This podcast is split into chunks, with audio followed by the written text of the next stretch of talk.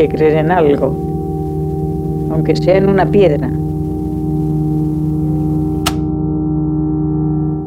Estamos con Tatiana Mazú González, que es la directora de Caperucita Roja, que forma parte de la competencia de largos argentinos de esta 16 edición del Festifreak.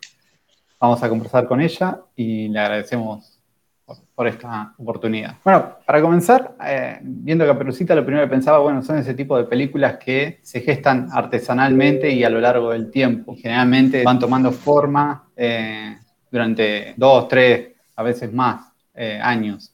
bueno, un poco cómo, había comenzado el proyecto o cuál fue el disparador. ¿Cuándo te diste cuenta que, que tenías que hacer una película sobre tu abuela? Creo que fue en realidad un poco lo que me pasa es que yo crecí bastante en la casa de mi abuela, de hecho ahora estoy en la ex casa de mi abuela, vivo en la ex casa de mi abuela y tengo la compu donde ella tenía la máquina de coser. Crecí acá y su forma de entretenerme cuando yo era chiquita y ella trabajaba era contarme historias. Y un poco en esas historias se mezclaba siempre cierta ficción y cierta realidad, ¿no? Como que el límite entre los dos registros siempre era muy difuso, entre qué era un, mito o un cuento de hadas y qué eran sus historias de chiquitita. Entonces, cuando yo empecé eh, a estudiar cine, que fue como en el 2008, por ahí, algo que me resonaba de tener ganas de hacer algo con ella y estos relatos y este límite. Y en ese momento pensaba que era una ficción, pensaba que a mí me iba a interesar trabajar bajo los filtros de la ficción y con el tiempo me fui dando cuenta de que no, o me fui sintiendo más cómoda con, trabajar con la realidad como, como materia prima o como disparador, y volví un poco a pensar en que tenía que encontrar la forma de, hacer una peli con ella, y con el tiempo, y también como con cierto auge paulatino del feminismo, me empezó a pasar que me empezó a parecer también interesante eh, mi abuela y sus contradicciones, siendo criada en un contexto súper opresivo como el franquismo y siendo una persona que es muy conservadora en un montón de aspectos, a la vez tenía una sensibilidad libre bastante grande que en su propia experiencia se notaba y eso me fue interesando cada vez más. Y bueno, lo primero que hice como ejercicio de pensar cómo filmar esa película o cómo pensar a través de mi familia ciertas cuestiones políticas o del feminismo fue La Internacional, mi cortometraje que estuvo en Festifreak hace como cuatro años o cinco, no sé, a la hora de intentar pensar como lo público y lo privado, lo íntimo y lo político entremezclado. Ese fue como el primer ejercicio y a partir de eso empecé a filmar a mi abuela muy informalmente primero. Y después, en un momento, le dije que íbamos a hacer una película, pero ella nunca se lo tomó demasiado en serio. Y me mm. parece que eso fue algo buenísimo, porque se volvió, casi la película se volvió un poco nuestro vínculo, o nuestro vínculo se volvió la película. Y era como, como un juego cotidiano. Yo iba dos o tres veces por semana a la casa, primero sola, y después en un momento empecé a ir con Joaquín, que hace la cámara y la fotografía de la película. Nada, Joaquín ya lo conocía desde hacía muchísimos años. Mm. Eso fue como súper natural, su presencia ahí también, y cada vez se fue complejizando un poco más. Y era divertido porque se nos ocurrían cosas y se las proponíamos y las hacíamos. Bueno, mañana vamos a filmar como si hubiera habido un corte de luz. Bueno, dale. Y mi abuela entraba en el juego. Fue una experiencia súper linda. Después cuando, cuando dejé de filmar, para ella fue un poco extraño, como, ay, ya no vas a venir más. Pero fueron dos años donde nuestra forma de relacionarnos fue hacer la película. Y un poco ese vínculo, eh, también de estar dirigiendo y estando en escena y generando un vínculo que también es para la misma escena y que está siendo registrado, genera como una, doble visión o una doble dirección desde dos, puntos eh, distintos. Es como actuar y dirigir. ¿Cómo te ibas viendo y a partir de, cómo te veías o cómo veías que quedaban las escenas, eh, volvías a replantear o, o qué estrategia así tomabas en relación a eso? Al principio yo era casi lo que más me preocupaba, porque mi abuela es súper natural y era como que se entregaba mucho al juego y a la vez al ser una persona que, no se crió quizás en una sociedad tan de las imágenes como nosotros, o al menos sin tanta autoconciencia como obviamente todos tenemos ahora y sobre todo las personas que trabajamos con imágenes y sonidos y la idea de, registro con la que vivimos, ella no le preocupaba mucho. Eh, entonces eso estaba buenísimo. Se olvidaba a veces de que, de que estábamos filmando, pero a mí me pasaba lo contrario. Yo estaba todo el tiempo todo el tiempo pensando en eso y pensando en que estaba apareciendo en cámara y no sé, capaz no parece, pero yo soy una persona bastante tímida muchas veces. Y, y, al principio me costaba un montón y cuando terminaba de rodaje lo primero que hacía era ver todo el material porque me preocupaba ser muy forzada yo. Pero con el tiempo también creo que yo un poco me fui, me fui acostumbrando y en ese sentido la presencia para mí de Joaquín fue, fue muy clave porque no, no es que fue un camarógrafo en términos simplemente técnicos, sino que para mí fue como un asistente de dirección todo el tiempo, los dos años y pico que estuvimos trabajando y, de tener mucha confianza en él y en su mirada y en charlar mucho y en ver el material juntos. Por ejemplo, al principio había algo que pasaba, que es que, bueno, Joaquín mide dos metros y yo mido un metro cincuenta.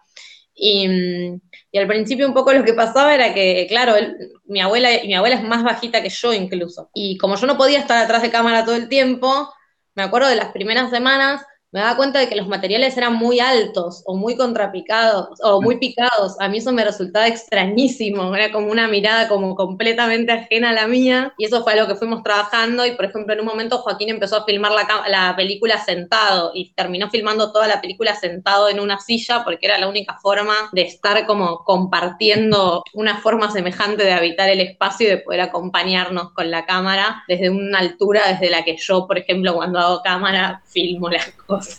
Yo te quería preguntar por un momento, bueno, ya al principio aparece el material de archivo eh, de un viaje que parecería que es en los 90, creería, al pueblo de tu abuela. Y ese material, ¿cuánto había y cómo entra en la película en ese sentido? Si ya existía esta idea preexistente de, bueno, ya sé que voy a usar esto. Eh, con el archivo, eso es un viaje en el 99. Mi abuelo se había muerto hacía medio año más o menos y mi abuela nos propuso ir a conocer el lugar donde ellos habían nacido y crecido. Fue algo así como medio una peregrinación familiar a las ruinas sagradas de la familia materna. Entonces viajamos todos, incluso, no sé, e-, ella me, invitó el pasaje con, a mi hermana y a mí con sus ahorros.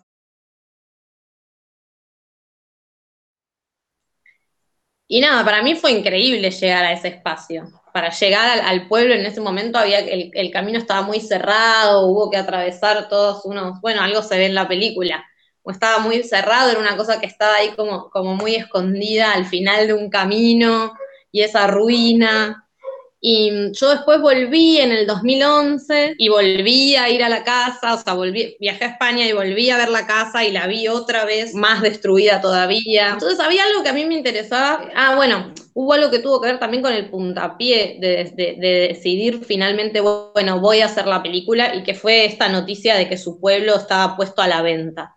En ese momento sentimos que para mi abuela eso iba a ser importante o malo, o en realidad al contrario, durante gran parte del rodaje yo se lo, se lo ocultamos a mi abuela porque sentíamos que quizás era iba a resultar algo triste o, o, que lo iba a recibir de una manera frágil y en algún determinado momento se lo contamos y a ella le parecía increíble que convirtieran su pueblo en la montaña en un parque temático, en un complejo hotelero o esas ideas que tiene el señor de la inmobiliaria, a mi abuela le parecía algo genial porque el pueblo iba a volver a estar lindo y prolijito. Iban a llegar las inversiones, digamos.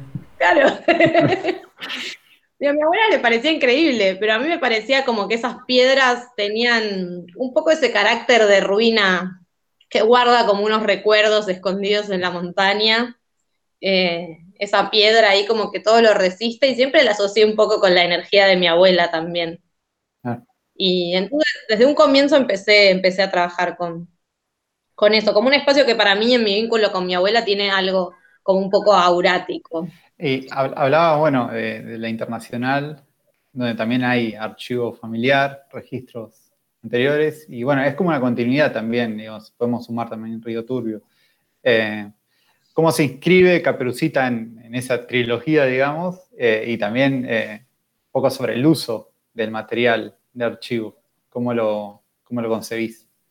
Yo siento que de a poco como que me voy escapando, ¿viste? El Río Turbio ya, ya tengo una pata afuera, como que parte mucho de, algo muy personal y empieza ya a volcarse a otras personas que no conozco. Y de hecho la película que estoy haciendo ahora no tiene nada, la, que estoy empezando a, editar, nada, no tiene nada que ver conmigo, pero sí hay ahí un, camino. Yo creo que, bueno, mi papá es documentalista, sobre todo productor de documentales, pero también eh, dirigió. Entonces, yo crecí en una casa donde había mucho material de archivo, tengo mucho material de archivo eh, de mi vida y de distintas ramas de mi familia.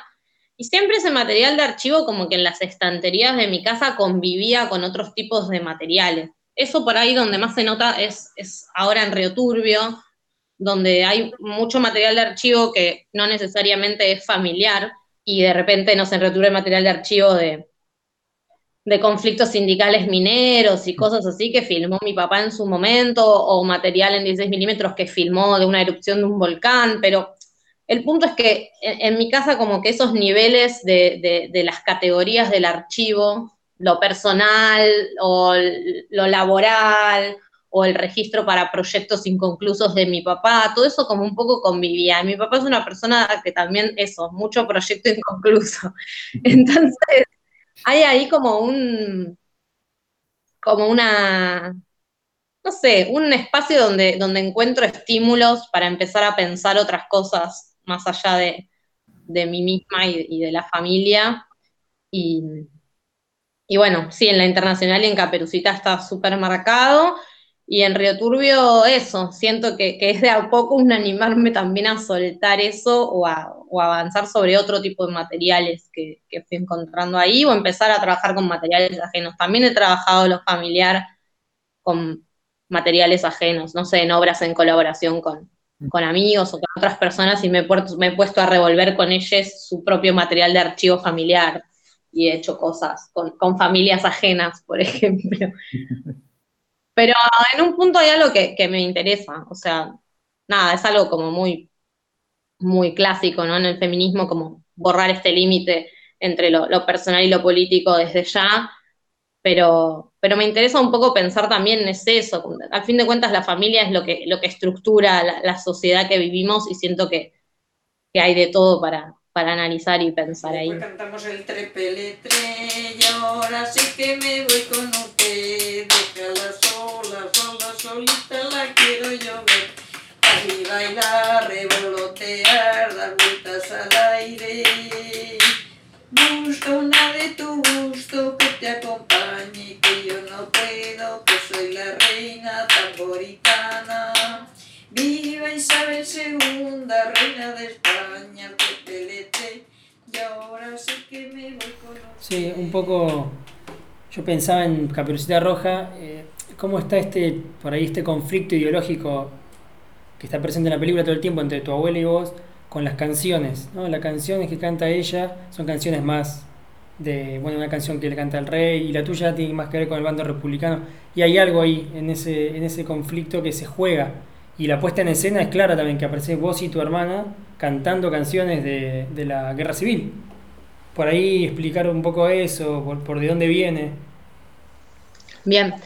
Em, sí, de por sí mi abuela, y bueno, eso es algo que se nota, digo, le encanta cantar, le encanta cantar y bailar, y así como, como nos contaba cuentos o nos contaba anécdotas, siempre nos cantó, nos cantó un montón. Em, y con todas esas canciones que ella canta crecimos, obviamente no, no con las canciones republicanas y anarquistas, pero sí, sí con las otras, más con las canciones tradicionales, populares del campo. Y por otra parte, bueno, mi hermana y yo, nada, fuimos creciendo también un poco a, la deriva de, la educación de, nuestros padres, que, ya de por sí mi, mi mamá y mi abuela piensan diferente. Y, y yo tuve también una formación desde la adolescencia, en, su momento ligada, ligada al punk, que también ya de por sí reversionaba muchas canciones republicanas. y cuanto más yo, nada, soy activista política, ahora no estoy como en mi momento más activo, diría, pero siempre he militado, igual que mi hermana, en, organizaciones de izquierda o cercanas a organizaciones de izquierda, y de alguna manera fuimos absorbiendo mucha de esa data de la Revolución Española y, y siempre nos interesó mucho como ese cruce. Siempre tenemos ahí como un arraigo con, España, más allá de que no, nos gusten los nacionalismos y las estirpes. Y, claramente de los procesos del, siglo XX políticos, es la guerra civil es un proceso que siempre tuvimos muy cerca. Y esas diferencias con mi abuela estuvieron como siempre presentes. En ese crecer, eh, no sé, mi abuela escuchaba Radio 10 las 24 horas mientras cosía y, nosotras fuimos creciendo en, ese aprender a, debatir con ella ciertas cuestiones o aceptarlas también, abrazarlas como es y ella nosotros. Y también se genera como un contraste también en, lo que tiene en relación al lugar de la mujer. Hay como visiones muy, muy distintas y eso también está puesto en escena y son escenas también decididas. Está también la escena en la que le contás del aborto. Eh, bueno, todas esas, más allá de, ser escenas eh, íntimas, tienen, hay una decisión detrás también de que suceda, que pueda darse un contexto para que esa escena también aflore. Sí, en ese sentido había lo que decías antes, ¿no? Al principio del tiempo, como qué importante es el tiempo en una película o al menos en una película sobre, sobre vínculos, digo, más allá de que mi abuela sea, sea mi familia, ¿no? en general, como el cine como forma de vincularse y darle el tiempo, tanto, tanto a la, al rodaje como a cada conversación. O sea, realmente la cantidad de material que tenemos es enorme. O sea, la cantidad de mm. material que quedó fuera de la película es enorme, pero creo que esa cantidad de material es la que posibilitó que muchas de las conversaciones sean muy orgánicas, incluso a la hora de abordar cuestiones que hasta por momentos llegan a, a un poco lo teórico. Mi abuela en esa conversación sobre, en la que yo le cuento que aborté, digo, la conversación empieza abordando algo que, que que a mí me sorprendió que mi abuela me dijera, que era ponerse a pensar por qué las mujeres siempre cobran menos si encima realizan más trabajo, porque además realizan el trabajo doméstico, además del trabajo en, el espacio de trabajo en relación de dependencia. Y para mí fue muy loco que mi abuela, que tiene una formación muy desligada de, ese tipo de consignas o de ese tipo de claridades más políticas, más ideológicas, saliera eso de ella sin que, sin que yo se lo, se lo dijera.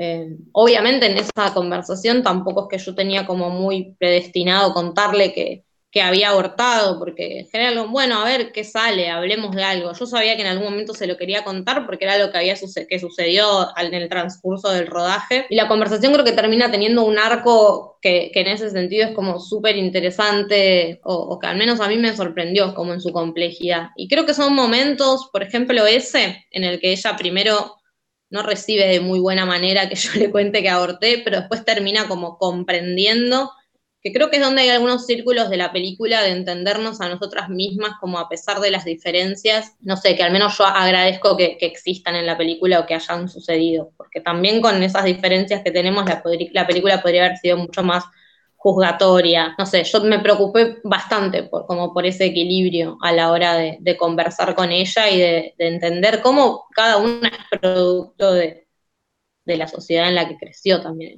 Sí, algo que también me, interesaba era, bueno, la película está inscripta dentro de, un grupo de películas que eh, generalmente eh, o últimamente uno empieza a encontrar una mirada hacia el interior de la familia. Imagino que habrás visto muchas de esas películas y habrás pensado qué no querés que, se traduzca eso en, esta y qué sí. No sé si podrías hablarnos un poco de eso. A mí siempre me preocupó filmar con una, como, con una pata afuera de la casa. Eh, eso lo, tengo como, lo, lo tuve siempre súper en claro. Creo que hay dos cosas que viendo películas como un poco del género me preocupaban.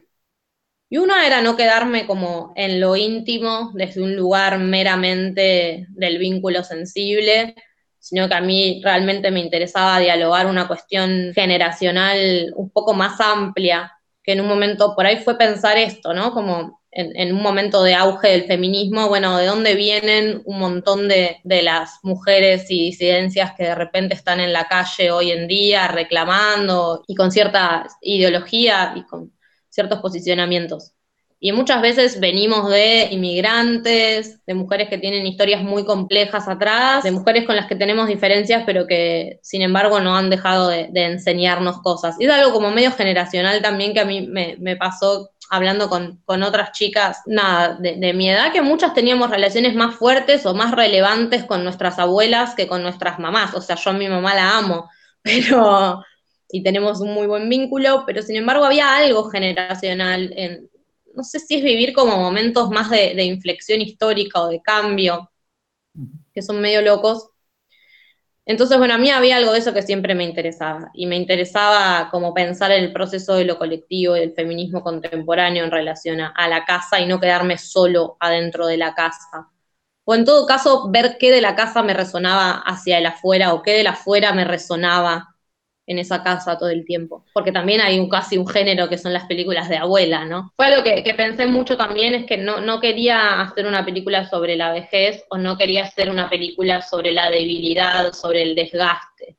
Al contrario, siempre quise como pensar en mi abuela con alguien con quien podía conversar y jugar eh, lo más de igual a igual posible y tratando de registrar su energía, que es muy poco frecuente en una señora que, bueno, hoy en día mi abuela va a cumplir 93. Como no perder un poco algo que para mí era importante, cierta brújula política de la vejez. Y en ese sentido, un poco volviendo a lo que decía Marcos, viste también como la cierta tradición del cine familiar argentino, como los rubios, Digo, no, no viste de ver, sino de pensarlo críticamente a eso, o El silencio es un cuerpo que cae, comedy, que está bastante en boga últimamente, o Papirosen, digo, ese panorama, ese mapa, digo, lo, lo, lo viste en relación a tu película. Cuando vi la peli de Agustina, yo ya estaba bastante avanzada en el, en el montaje de mi peli, por ejemplo. Pero bueno, justo las, bueno, Papirosen no, pero las otras películas que nombrás son películas que tienen voz en off, donde las directoras se hacen presentes desde el off.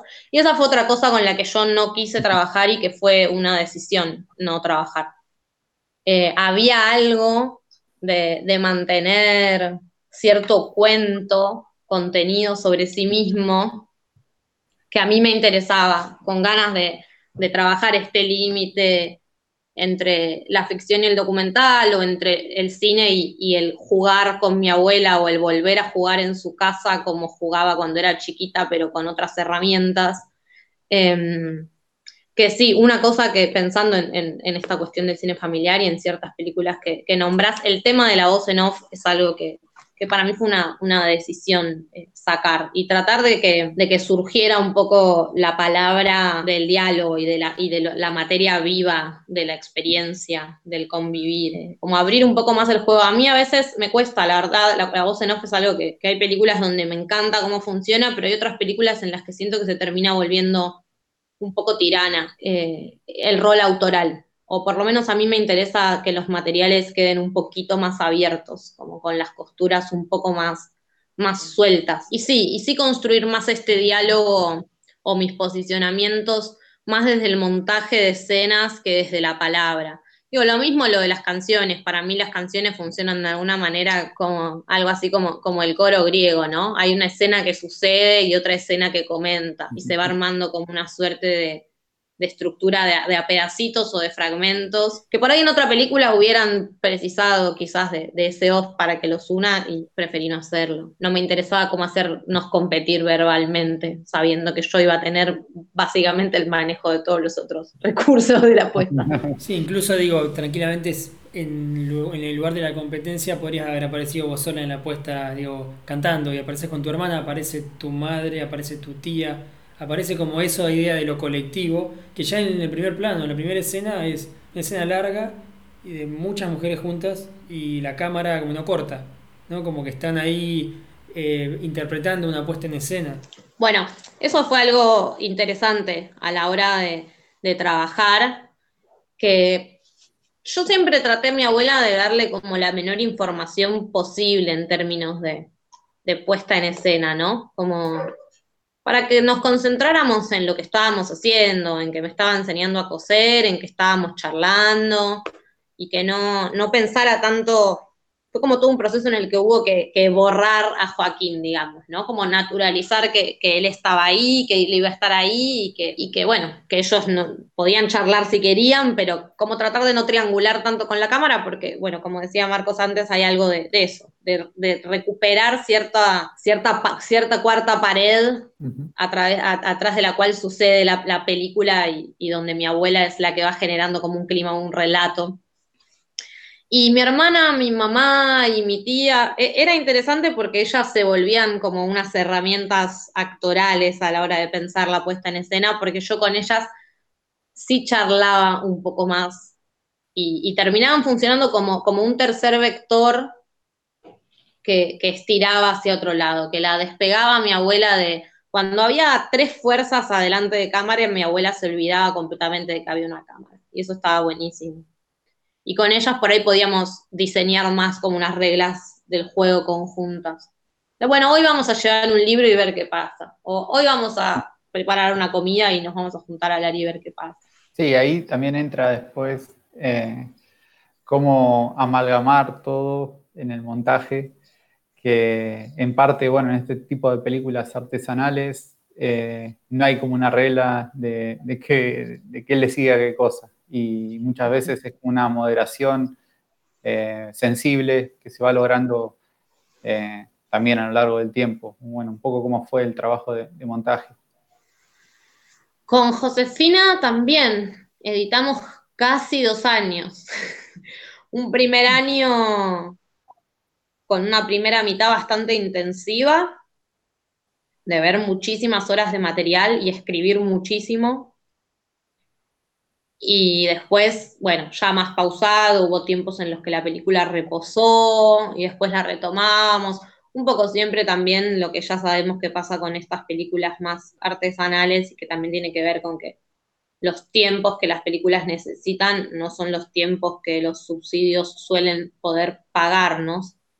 Entonces, bueno, la película también se iba acomodando a, a nuestros tiempos libres o a nuestros otros trabajos y eso por un lado era un problema, pero por otro lado es, esa ventaja, ¿no? De que tengo una amiga que dice que el, material en los discos rígidos le va como el pan y, y creo firmemente que es un poquito así, porque permite para mí unas distancias que, que son muy, muy buenas para el cine y sobre todo para el documental y sobre todo para las películas donde hay vínculos y sobre todo para películas donde estoy yo adentro y está también gente que quiero y está todo tan cercano, donde me parece que construir esas distancias y acercamientos me parece que ayuda un montón en el proceso.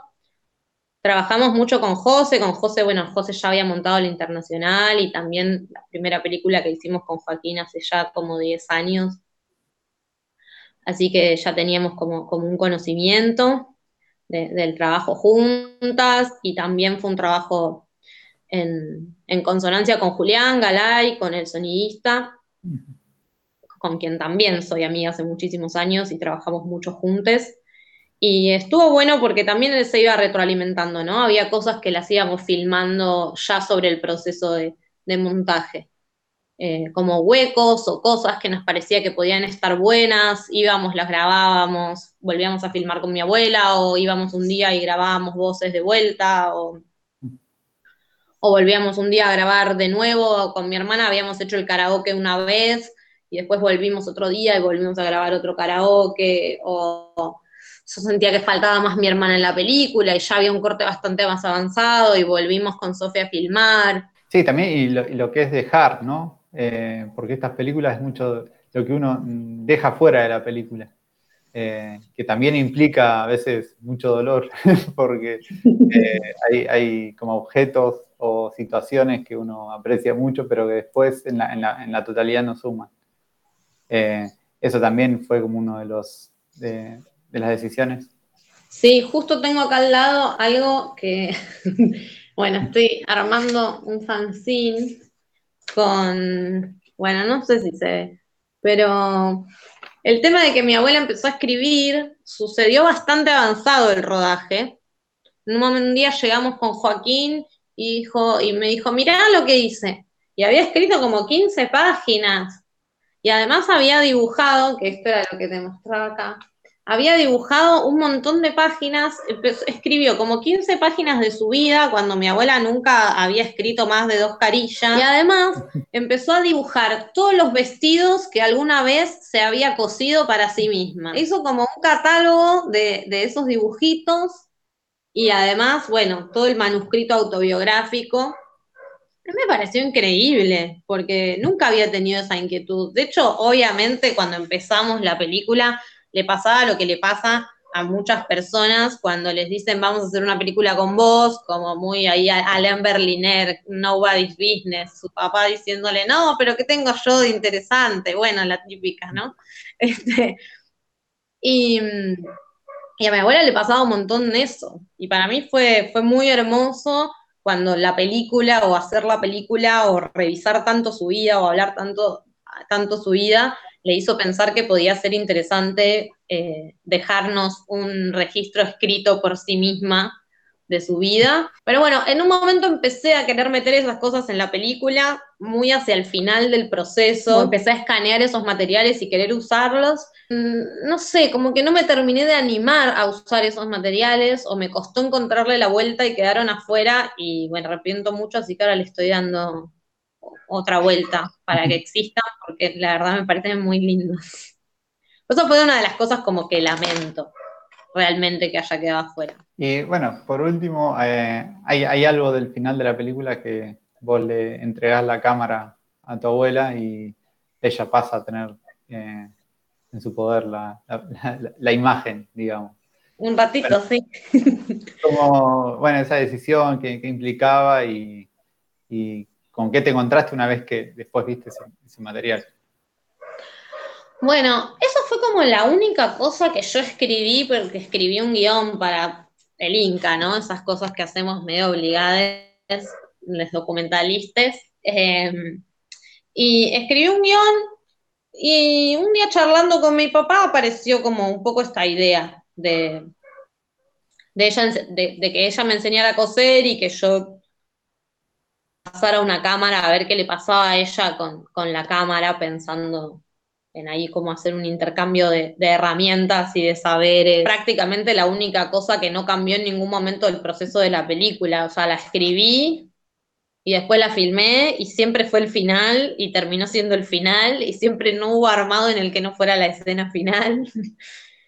Em, y fue re lindo cuando lo filmamos porque, bueno, viajamos, viajamos a España juntas. Yo quería filmar en un bosque, en una parte que fuera medio boscosa. Y a ella se le ocurrió ir a un sector que era a cuatro horas caminando en la montaña. Y era como, abuela, ¿estás segura?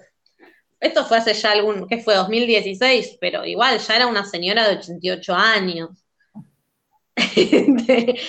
Y me dijo, sí, sí, quiero subir ahí arriba, era como en la punta de, una montaña que hay un mirador, que se ve todo el, valle de donde está su pueblito y todos los pueblos vecinos. Como muy un, mirador bastante turístico perdido en la montaña, porque se ve como toda la cordillera nevada y los pueblitos, que es todo muy pintoresco. Y me dijo, vamos ahí arriba, pero son cuatro horas. No, sí, no importa. Y fuimos caminando cuatro horas por la montaña, que ya iba una cuadra delante nuestro caminando, más o menos. Este, yo decía, se va a caer, se va a caer rodando, yo voy a volver con mi abuela fracturada. Pero no, no pasó nada, estuvo re bueno, llegamos arriba de todo. Ya habíamos estado haciendo algunas pruebas con la cámara algunos días antes. Yo le daba la cámara y ella filmaba las plantas y me iba contando qué era cada planta que encontrábamos en el bosque. Eso era bastante lindo también y quedó fuera. Y, mm, y bueno, cuando le di la cámara ahí, yo nunca le había dicho que la película se llamaba Caperucita Roja, como que no, nunca hablamos de eso. Yo eso ya lo sabía, pero nunca se lo conté porque no quería como sugestionarla que tuviera todo el tiempo eso en la cabeza, más allá del abrigo, ¿no? Pero abrigos rojos me hizo muchos en la vida, no es el primero que hacemos. Entonces tampoco era como algo raro. Y mm, nada, y le di la cámara y, ahí Joaquín le empezó a ayudar y empezaron a filmarme. Y ella sola se puso a contar el cuento, que no lo habíamos narrado hasta entonces nunca, porque eso lo filmamos mucho antes que todo lo demás. Entonces, nunca habíamos filmado ella leyendo el cuento o todas juntas recitando el cuento, nada de eso había sucedido. Entonces no tenía como tan presente la cuestión de, del cuento de Caperucita Roja. Y en ese momento le vino a la cabeza y lo empezó a recitar automáticamente mientras filmaba y fue súper lindo. Creo que nos regaló una escena que es muy hermosa y muy genial y muy genuina y sucedió. Y fue como tan lindo el momento que nunca me replanteé que el final fuera otro.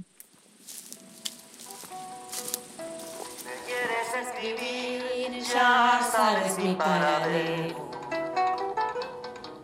Si me quieres escribir, ya sabes mi paradero. Tercera de batalla, primera línea de fuego.